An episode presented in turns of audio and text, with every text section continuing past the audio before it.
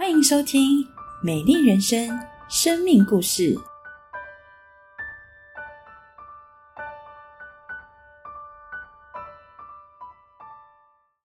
亲爱的朋友，大家平安。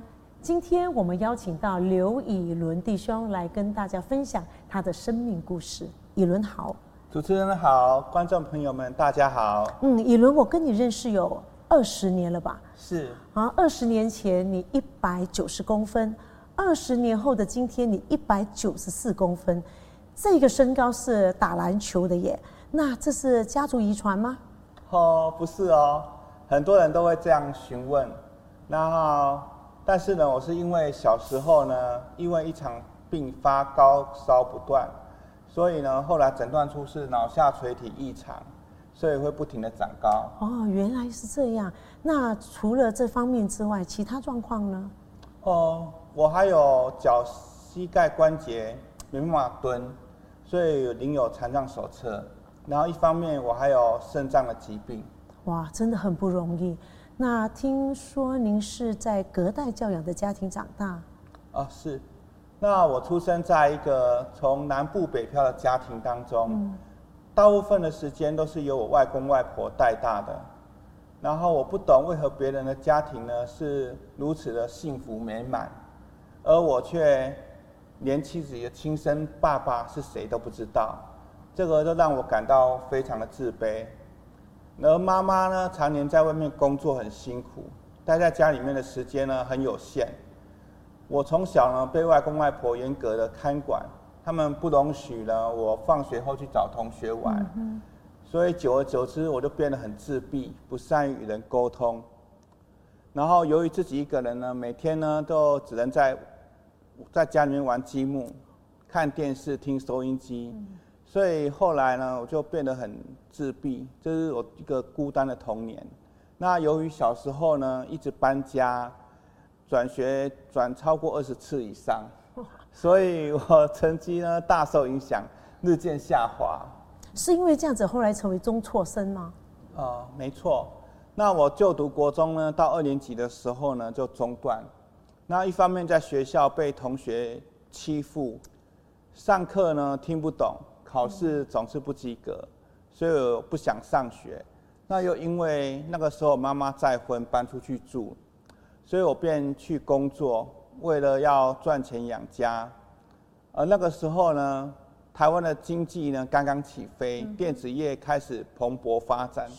所以我去当电子作业员，然后直到好几年后呢，呃，妈妈跟继父呢跟外公外婆谈条件，然后把我接回来照顾，并且呢，我妈妈希望我去完成学业，所以呢，我就是开始呢，呃，感受到人生中第一次感受到父亲的爱。嗯哼。然后因为继父呢把我当成他的亲生儿子。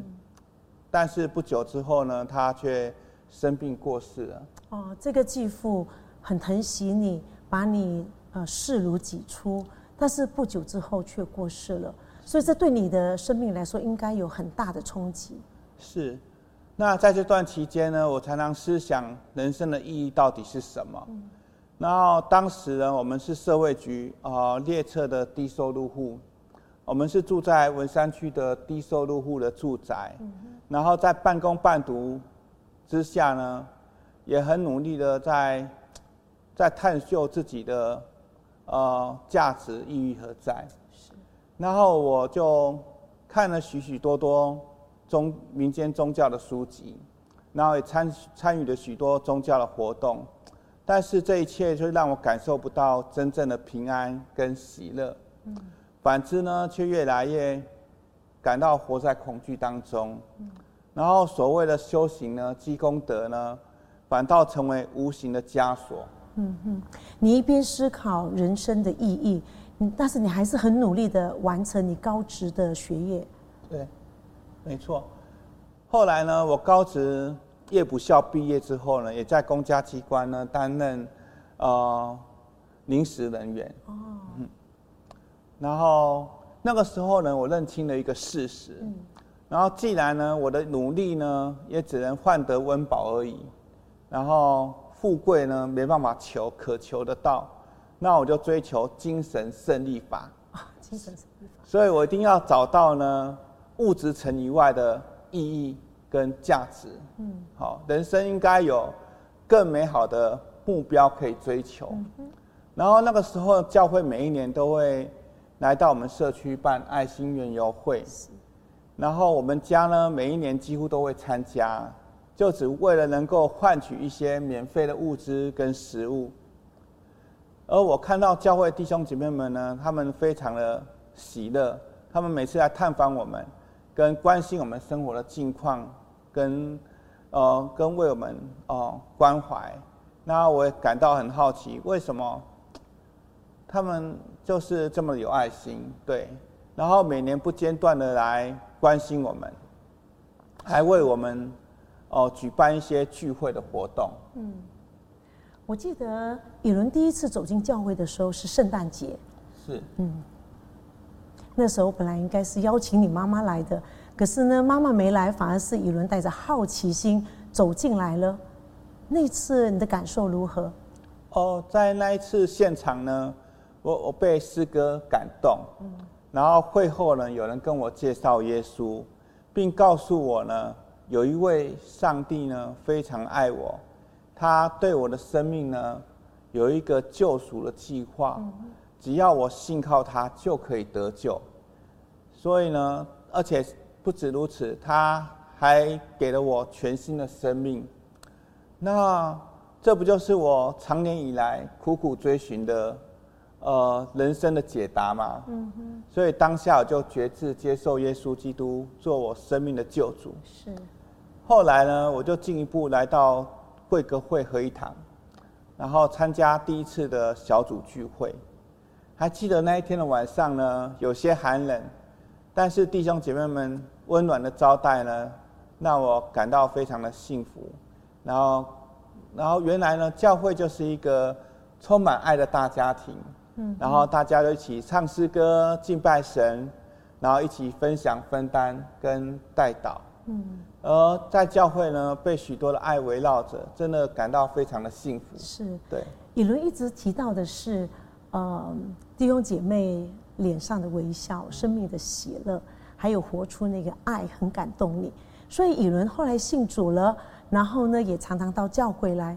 可是这样子跟你妈妈会不会有一些的出入，或者是有冲突呢？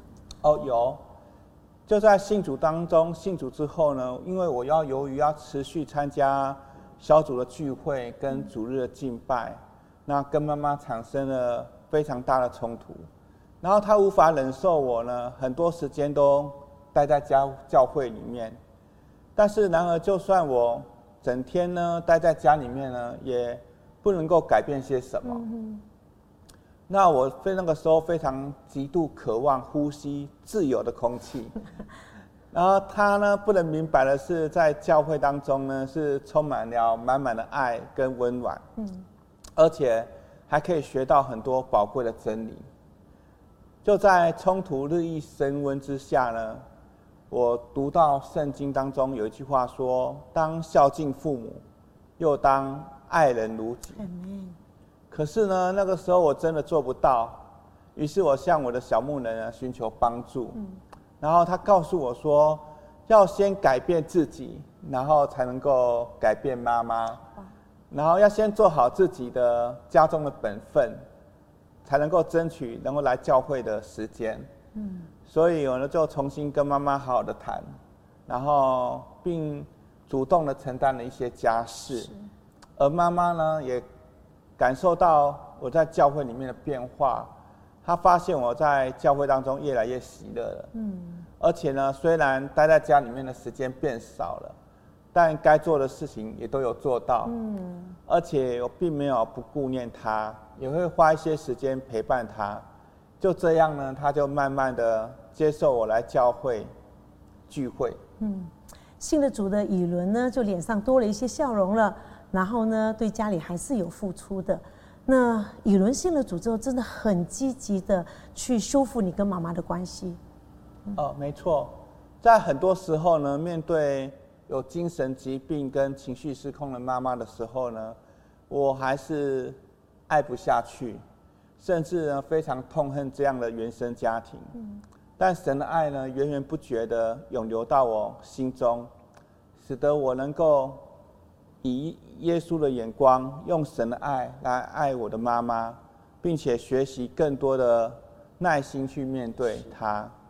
而神呢，更引导我呢，适时的学习独立搬出来住，但能安排每周有两次的回家时间陪伴妈妈，然后以及做好为人子的本分。啊，承担一些家事等等，然后直到他啊在世的最后几年呢，在弟兄姐妹们的长期的关怀探访之下呢，他终于接受耶稣基督作为他个人的救主。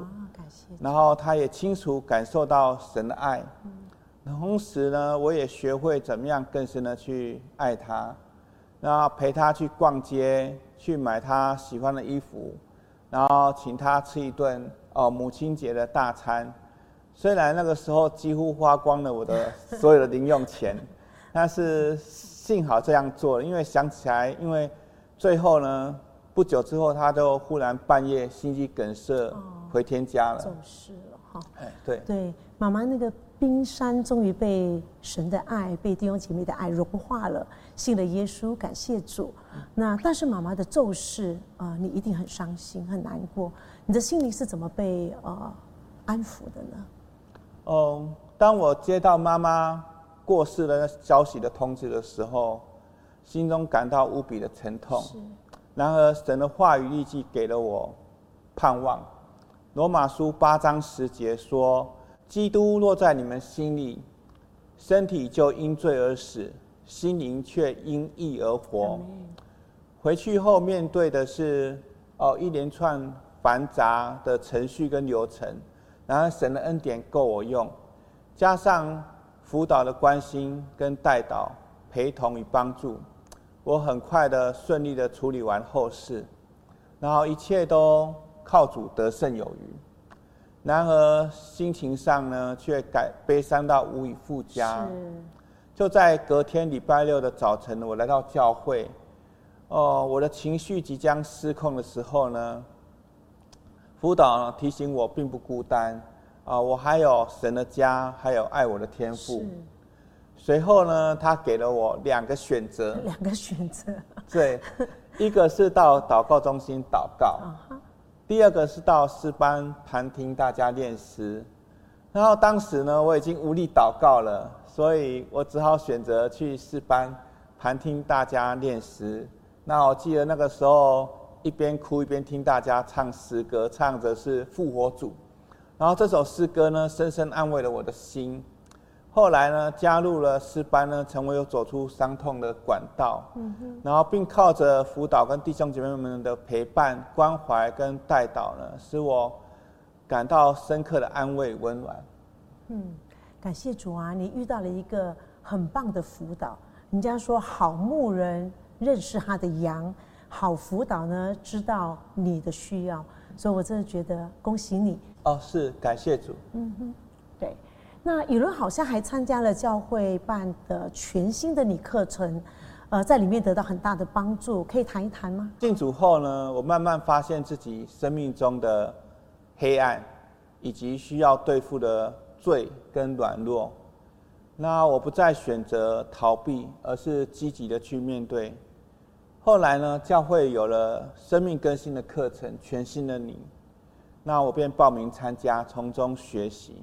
在过程当中呢，我学习去面对伤害我的人，选择饶恕，哦，并且对付一些根深蒂固的不好的影头，然后靠着祷告跟断绝诱因而胜过。嗯，还有呢，就是对付长期以来的忧郁。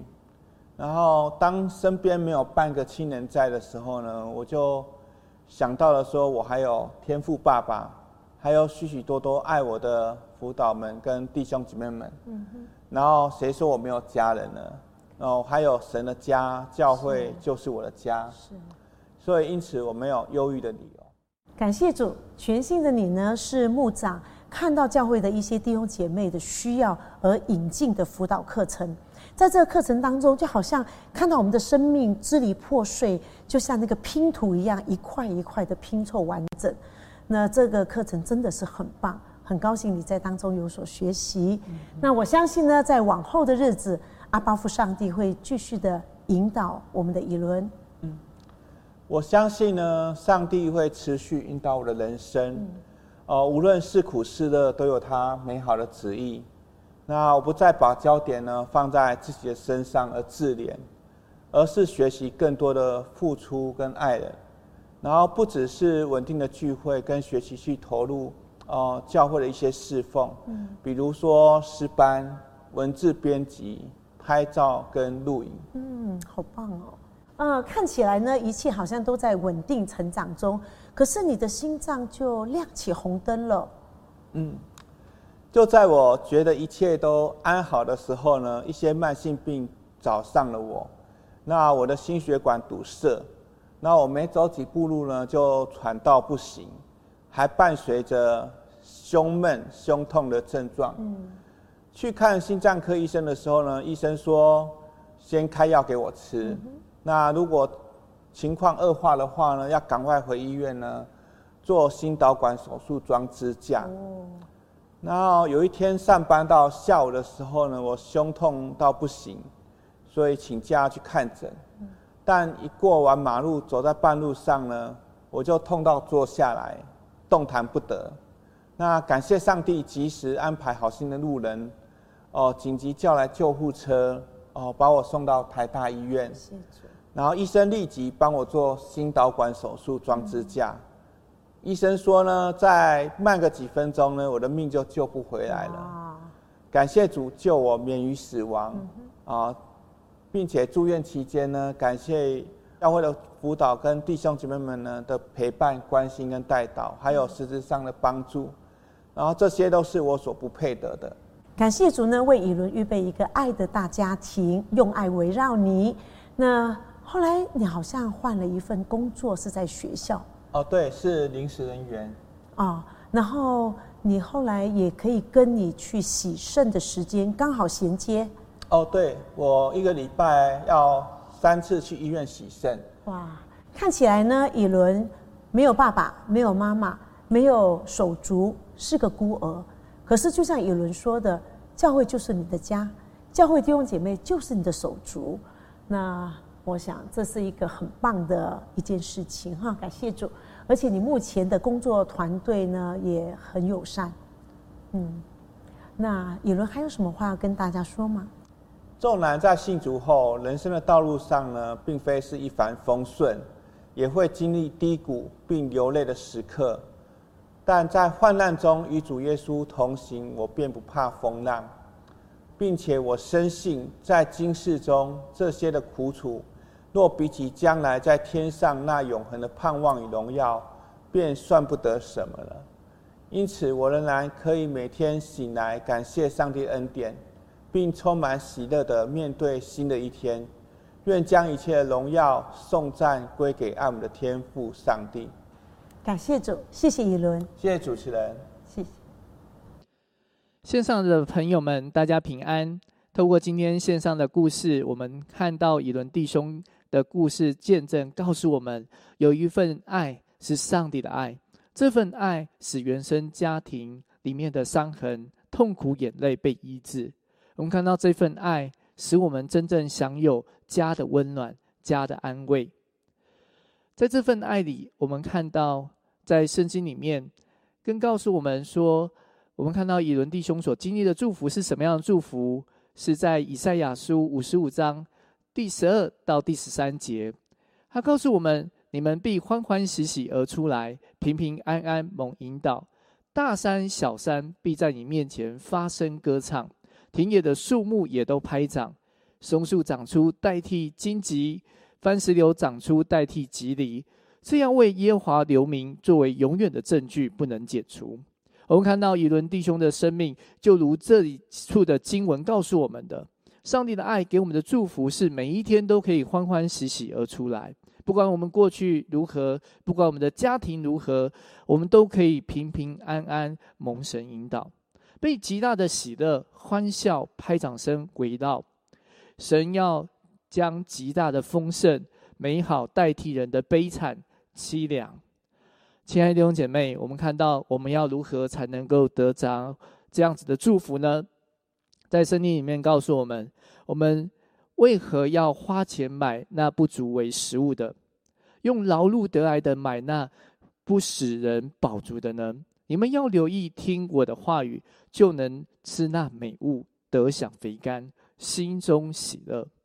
这里的经文告诉我们要得着上帝的爱、上帝祝福的关键，在于留意听神的话，用百分之百的信心来遵行神的话。亲爱的弟兄姐妹。许多人他们求神拜佛、花钱消灾，就是为了要得着平安。以伦弟兄曾经也去寻找生命的意义跟答案，他用过很多的方法，但却在一次的关怀当中，他来到了教会。上帝为他预备了一个属灵的家，他也得着属灵的家人。许多爱他的弟兄姐妹，在他的生命当中，成为他的安慰，成为他的祝福。而当以伦弟兄愿意照着上帝的话语去去去行，愿意饶恕那些伤害他的人，他就经历上帝的完全的医治和拯救。当以伦弟兄愿意照着上帝的话语去爱神爱人，不再看自己是怎么样的，呃，是过去如何。自己没有办法做什么事情，而他开始愿意照着上帝的话语去行，去爱神爱人的时候，他的生命的地界就被扩张，他的眼界被主提升，他可以看见许多需要的人，可以去帮助他们。而最后，我们看到，当以伦弟兄他愿意学习去感恩。他为他的身体感恩，他的工作感恩，他就经历上帝好大的祝福。因为一个感恩的人，就活在上帝的恩典、上帝的荣耀里。上帝好喜欢这样子的人，要带领他们穿越今生，进入永生。我们看到以伦把福音带给他的母亲，用爱、用感恩的心来待对待。他的母亲，而今天我们期待我们的家庭能够蒙福吗？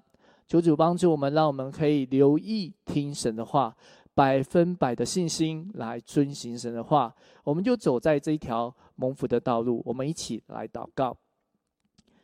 亲爱的耶稣，我们感谢你，让我们今天听完这样子的见证，我们要去思想。我们也求耶稣帮助我们，让我们在我们的生活里，我们不断的看见上帝的祝福。我们要读神的话语，因为上帝的话语一句一句成为宝贵引导我们的明亮的灯，让我们可以成为一个走在光明当中行的儿女。求主耶稣也帮助我们，让我们邀请耶稣进入我们的心里，做我们个人的救主，带领我们穿越今生的风暴，进入永恒的祝福里。祷告是奉靠主耶稣基督的圣名，阿门。愿上帝祝福每一位在线上的朋友，聆听呃生命故事的朋友们。愿上帝赐福你们。